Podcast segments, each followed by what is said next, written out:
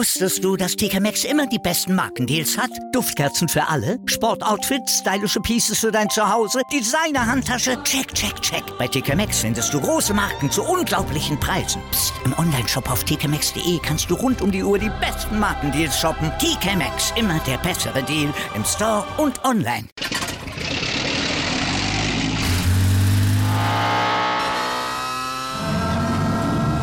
Von 0 auf 100. Aral feiert 100 Jahre mit über 100.000 Gewinnen. Zum Beispiel ein Jahr frei tanken. Jetzt ein Dankeschön, rubbellos zu jedem Einkauf. Alle Infos auf aral.de. Aral, alles super. Welcome to the Sport Passion Podcast.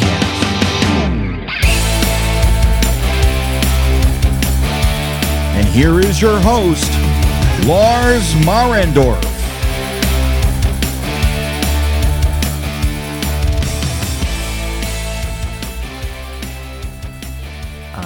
Wunderschönen guten Tag und herzlich willkommen zum Sport Passion Podcast.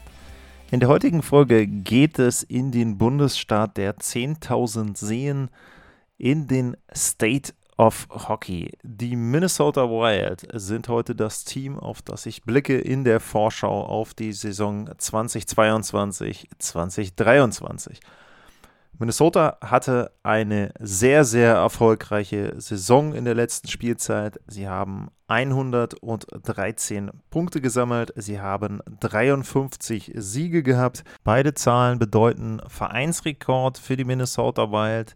Sehr, sehr gute Spielzeit, aber in den Playoffs haben sie das dann nicht rüber retten können. In der ersten Runde ging es gegen die St. Louis Blues. Da begannen sie gut, haben dann aber stark nachgelassen, würde ich sagen. Und letztlich sind sie in sechs Spielen rausgeflogen gegen St. Louis. Und rund um die Playoff-Serie gab es vor allem im Tor reichlich Diskussionsbedarf während der Playoff-Serie, aber auch danach. Und da war es dann sogar so, dass Bill Guerin, der General Manager, so ein bisschen zurückgefeuert hat gegen den Agenten von Cam Talbot. Denn der war nicht besonders erfreut darüber. Zum einen, dass Talbot, nachdem er sehr, sehr gut gespielt hat, in den letzten regulären Saisonspielen in den Playoffs erstmal auf der Bank gesessen hat. Und als er dann reinkam, war es zu spät. Und zum anderen war es dann so, dass Marc-André Fleury einen neuen Vertrag bekommen hat. Zwei Jahre, 3,5 Millionen. Der Deal ist gut, glaube ich, für beide, für Team und auch für den Spieler. Ja, aber Cam Talbot fand das nicht so gut, sein Agent auch nicht. Bill Guerin hat dann zwar gesagt, das ist ihm herzlich egal, was der Agent findet. Cam Talbot hat ja noch ein Jahr Vertrag. Aber das führte dann dazu, dass letztlich Cam Talbot dann doch getauscht wurde und in Ottawa gelandet ist. Und damit ist Marc-André Fleury die Nummer 1 der Minnesota Wild. Philipp Gustafsson kam aus Ottawa und hat dann eben jetzt die Backup-Position inne. Ansonsten, was hat Minnesota im Sommer gemacht für ein Team, was sehr erfolgreich war und was noch ein paar junge Spieler hat, die gut sind, haben sie relativ wenig gemacht. Philipp Gustafsson, der kam aus Ottawa, äh, Nicolas Petern, der kam aus Vancouver, der hatte allerdings nur 18 Spiele gehabt und Andre Schuster, der kommt von den Anaheim Ducks. Gegangen sind Dimitri Kulikov, Cam Talbot hatte ich erwähnt und Kevin Fiala und Nicolas Delouier. Und Kevin Fiala, der tut den Minnesota Wild, der Abgang tut den Minnesota Wild wirklich weh. Denn Fiala war hinter Kirill Kaprizov derjenige mit den zweitmeisten Punkten bei Minnesota, 33 Tore, insgesamt 85 Punkte. Also jemand, der da sehr, sehr gut in der Offensive mitgeholfen hat, sehr, sehr gut das Team unterstützt hat. Aber Minnesota hat Salary Cap Probleme und die Salary Cap Probleme haben sie nicht mal aufgrund der Spieler, die aktuell spielen dürfen, sondern sie haben vor allem Salary Cap Probleme, weil sie zwei Akteure haben, deren Verträge sie abbezahlt haben, rausgekauft haben, aber es ist trotzdem noch so, dass sie dort eine Buyout-History haben. Für Zach Parisi und für Ryan Suter zahlen sie jeweils 6,37 Millionen pro Mann und das ergibt dann 12,7 Millionen an totem Salary Cap Space. Und wer das jetzt eine hohe Summe findet, der wird in den nächsten beiden Jahren noch viel mehr Spaß haben, denn da sind es nochmal 2 Millionen mehr. Und letzten Endes sind es dann knapp 15 Millionen an Salary Cap Space, an Geld, was Minnesota nicht zur Verfügung hat für Spieler, die sie auf dem Eis spielen lassen können. Also das ist ein riesiges Problem, da eine riesige Hypothek, die Bill Guerin da hat mit seinem Team und dementsprechend ist es dann schon so, dass natürlich die Handlungsspielräume eingeschränkt sind bei Minnesota. Dann kommt mit dazu, auch das muss man so ein bisschen perspektivisch sehen, warum hat er denn nichts gemacht? Wenn man nämlich auf die Salary Cap Übersicht für die Saison guckt, dann sieht man da 5,7 Millionen an Cap Space. Jetzt könnte man ja sagen, na gut, die 5,7 Millionen, die kann er ja investieren. Das wird er vielleicht auch noch machen, vielleicht auch zur Trade Deadline. Aber man muss auch berücksichtigen, es gibt ein paar Spieler, wo sich Bill Guerin sicherlich eine kleine Reserve für die nächste Spielzeit aufbewahren möchte. Tyson Jost könnte da jemand sein, der kam ja zur Trade Deadline aus Colorado, damals für Nico Sturm. Uh, Matt Boldy, Matthew Boldy wäre jemand, der ist noch in seinem Rookie-Vertrag, der muss im nächsten Jahr einen neuen Vertrag kriegen. Der hat eine sehr, sehr gute erste Spielzeit gemacht, 21 Jahre erst alt, aber 39 Punkte in 47 Spielen, dabei 15 Tore. Also das ist schon sehr, sehr gut, was er da gezeigt hat. Und der soll dann wahrscheinlich im nächsten Jahr einen höher dotierten Vertrag bekommen. Und dann kann Garen natürlich nicht alles das, was er jetzt an Salary Cap Space hat, in irgendeiner Form sich da blockieren. Dann kommt dazu, der Vertrag von Matt Dumba läuft aus. Der ist Unrestricted Free Agent im nächsten Sommer.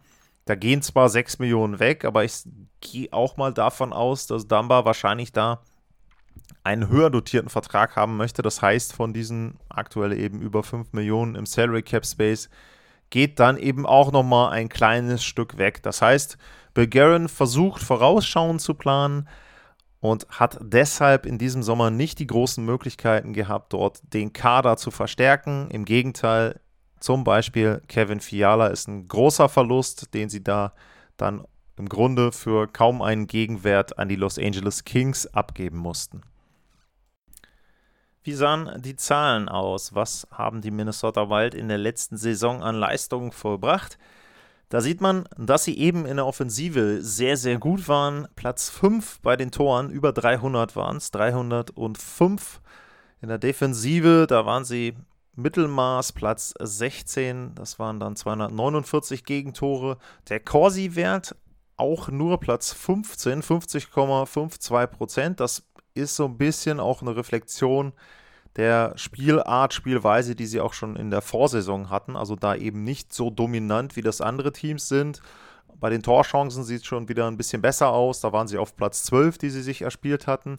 Minnesota hat sehr, sehr stark von ihrer Schussquote oder die Wild haben sehr, sehr stark von ihrer Schussquote gelebt. 11,43 Prozent, das war der beste Wert in der NHL, Platz 1 da. Die Fangquote, die war auch wieder durchschnittlich, 90,34 Prozent. Und wenn man da bedenkt, dass Cam Talbot zum Ende der Saison schon sehr, sehr gut war, dann uh, ja, ist das auch etwas, wo man sagen muss, okay, uh, da hat er vielleicht die Zahl sogar noch ein bisschen geschönt. Minnesota ist das Team, glaube ich, mit den meisten Strafzeiten in Kombination der eigenen Strafzeiten und der Strafzeiten der Gegner. Uh, bei den eigenen Strafzeiten hatten sie 792, das ist der vorletzte Platz in der NHL und damit eben entsprechend eine sehr, sehr hohe Anzahl an Strafzeiten. Und was die Strafzeiten der Gegner betrifft, da waren sie aber fast genauso erfolgreich. Die haben 790 Strafminuten bekommen. Das heißt also, Minnesota sorgt dafür, dass beide Teams sehr, sehr viel auf der Strafzeit sitzen. Aber äh, sie konnten das für sich selber nicht so gut umsetzen und auch die Gegner haben sich darüber eher gefreut. Denn das Powerplay von Minnesota war auf Platz 18, 20,5 Prozent und das Unterzahlspiel war auf Platz 25, knapp über 75, 76,1 Prozent sind es. Also da keine guten Zahlen. Deswegen, äh, Kombination aus Schussquote und eben dann entsprechend davon sehr, sehr vielen Toren. Das war das, was Minnesota in der letzten Spielzeit erfolgreich gemacht hat. Und die Frage ist natürlich, ob sie das jetzt in diesem Jahr wiederholen können, ob sie in der Lage sind, dann auch ohne einen Kevin Fiala dort eine sehr, sehr gute Spielzeit hinzulegen. Ein Spieler, der auf jeden Fall Freude macht, egal ob Minnesota in die Playoffs kommt oder nicht. Das ist Kirill Kaprizov. Äh, der war der erste Spieler in der Geschichte der Minnesota Wild, der über 100 Punkte hatte. 108 waren es dann, dabei 47 Tore, fast die 50-Tore-Marke geknackt. Und Minnesota hat nicht nur bei den Punkten insgesamt fürs Team Rekorde aufgestellt, bei den Siegen, sondern sie haben auch einen Rekord aufgestellt für sich äh, teamintern, weil sie sechs Spieler hatten, die 20 oder mehr Tore hatten. Also auch das nochmal ein Punkt, wo man deutlich ablesen kann, okay, da waren viele offensiv sehr, sehr erfolgreich. Weiteres Beispiel neben Fiala ist zum Beispiel äh, Matt Zuccarello. Der hat auch Karrierebestwerte aufgestellt. Der hatte 79 Punkte in 70 Spielen. Ähm, er hatte 55 Vorlagen, das ist ein Karrierewert. 28 Punkte im Powerplay und so weiter und so weiter. Äh, nur das sind eben alles Zahlen, die so ein gewisses Risikopotenzial bergen. Denn wenn eine Mannschaft sehr, sehr stark von der Schussquote lebt, wenn eine Mannschaft sehr, sehr viele Spieler hat, die Karrierebestwerte schaffen, die von den Schussquoten leben, wenn man eben sich auch mal anguckt, wenn man hier die Spieler durchgeht, da ist zum Beispiel auch ein Marcos Folino dabei, der eine Schussquote von 23,5% hat. 15,1 waren es bei Zuccarello. Das sind Zahlen. Ich werde jetzt einfach spaßhalber mal bei, bei Zuccarello seine Statistik insgesamt für seine Karriere aufrufen und mal gucken, ob man da die Zahlen vergleichen kann. So, wir haben einen Wert von 15,1. Der Karrieredurchschnitt von Matt Zuccarello ist bei 11,7. Ist jetzt ein bisschen unfair, weil er die letzten Jahre immer sehr gut getroffen hat, aber es kann natürlich durchaus sein, dass er im nächsten Jahr eben nicht mehr so gut trifft. Und das mag auch für andere gelten. Das heißt, Minnesota könnte das Problem haben, dass sie Spieler haben, die sich eher wieder ihrem Karrieredurchschnitt nähern bei den Leistungen, bei den Toren, bei den Punkten. Und dementsprechend fehlt ihnen da so ein bisschen was an Offensive. Ansonsten, was gibt es zu sagen über die Wild? Auch bei Marc-André Fleury sehe ich ein gewisses Risiko. Der ist jetzt 37 Jahre alt, der hat ja einen Vertrag bekommen, zwei Jahre nochmal und äh, ist da eben entsprechend jetzt für die nächsten beiden Jahre die Nummer 1 in Minnesota. Aber auch bei ihm muss man schauen, mit 37, wie entwickelt er sich? Wie sind die Zahlen dann letzten Endes? Wenn man eben dann die nächsten 24 Monate oder die zwei nächsten NHL-Saisons sieht. Und da muss man eben auch schon sagen, auch die Zahlen, die er letzte Saison hatte, die waren relativ hoch. Er hatte vorletztes Jahr eine sehr, sehr gute Spiel Spielzeit in Vegas, unter zwei Tore im Gegentorschnitt. Aber im letzten Jahr war das dann schon wieder etwas höher. Klar, er hat 45 Spiele davon für Chicago gespielt, gar keine Frage. Die haben keine gute Abwehr, aber trotzdem, auch da ist wieder so ein bisschen Vorsicht geboten. Was hat Minnesota noch gemacht im Sommer oder worauf hoffen die noch für die nächste Saison? Äh, Jacob Middleton hat einen neuen Vertrag bekommen, Dreijahresvertrag, und ist eben Verteidiger, der, ja, wenn man sich das Death Chart anschaut, dann ist er im ersten Verteidigerpaar, aber Jared Spurgeon ist da sicherlich derjenige, der da die Hauptlast tragen muss. Ähm, zweite Verteidigerpaar, Jonas Brodin, Matt Dumba ja, das ist auch okay. Also, ähm, wie gesagt, Minnesota ist keine schlechte Mannschaft. Defensiv könnte es ein bisschen besser sein, ähm, worauf sie sicherlich hoffen werden. Ich habe zum einen Matt Boldy genannt äh, als jungen Spieler, der da sehr, sehr gut gespielt hat in seiner Rookie-Spielzeit. Und äh, dann denke ich, sie werden auch darauf hoffen, dass Marco Rossi jetzt richtig durchstarten kann, äh, dass der jetzt endlich seine NHL-Karriere so beginnen kann, wie sie sich das schon vor ein paar Jahren gewünscht haben. Er hat letzte Saison zwei Spiele gemacht, war davor auch sehr, sehr stark in Mitleidenschaft gezogen worden durch eine Corona-Infektion. Und der hatte in der AHL in Iowa in 63 Spielen 53 Punkte. Das ist einer, den sie ranführen wollen, der sicherlich dann dritte, vierte Reihe Center spielen wird und da dann hoffentlich für ihn dann auch seine Karriere vernünftig beginnen kann. Was erwarte ich mir insgesamt von den Minnesota Wild? Die Prognose war ja jetzt nicht wirklich positiv, weil ich gesagt habe eben, dass dort an der Offensive wahrscheinlich ein bisschen verloren gegangen sein wird mit Fiala, auch eben durch die Schussquote, dass sie da alle wahrscheinlich ein paar Tore weniger machen werden. Die Frage ist allerdings natürlich, wie sind sie einzuordnen in dem Komplex Central Division?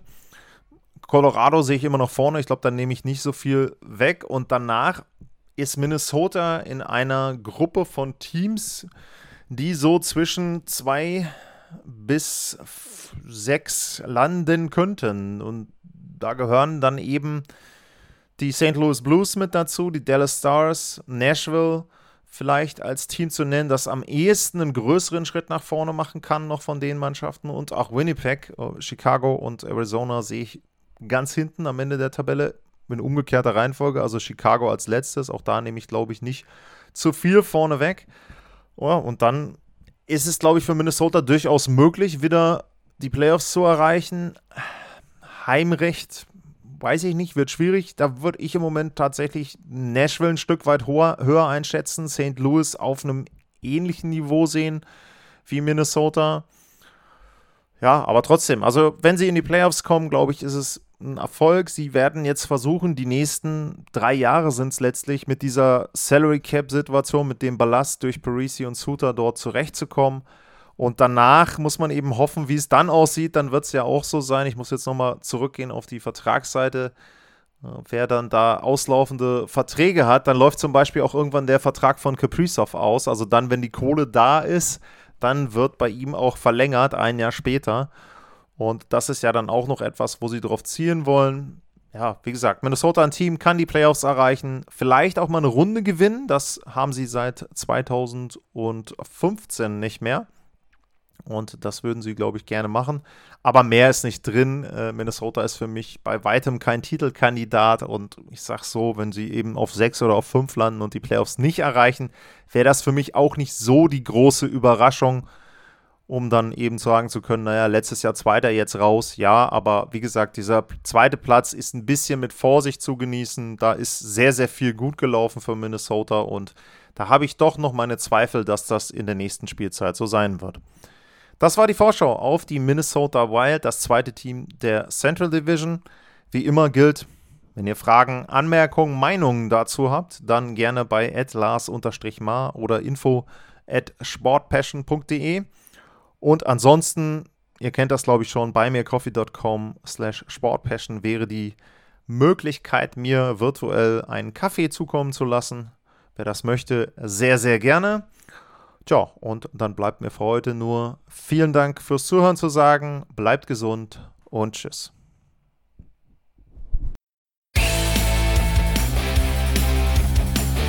Sportliche Grüße. Das war's, euer Lars.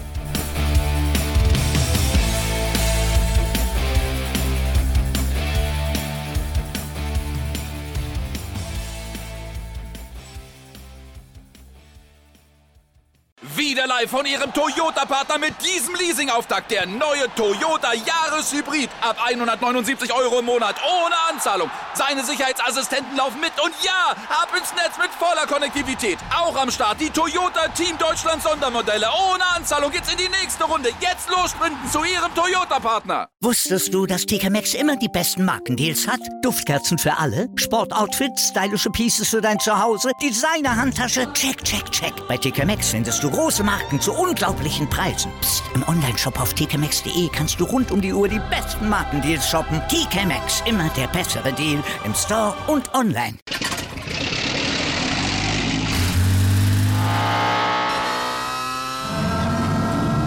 Von 0 auf 100. Aral feiert 100 Jahre mit über 100.000 Gewinnen. Zum Beispiel ein Jahr frei tanken. Jetzt ein Dankeschön, rubbellos zu jedem Einkauf. Alle Infos auf aral.de. Aral, alles super.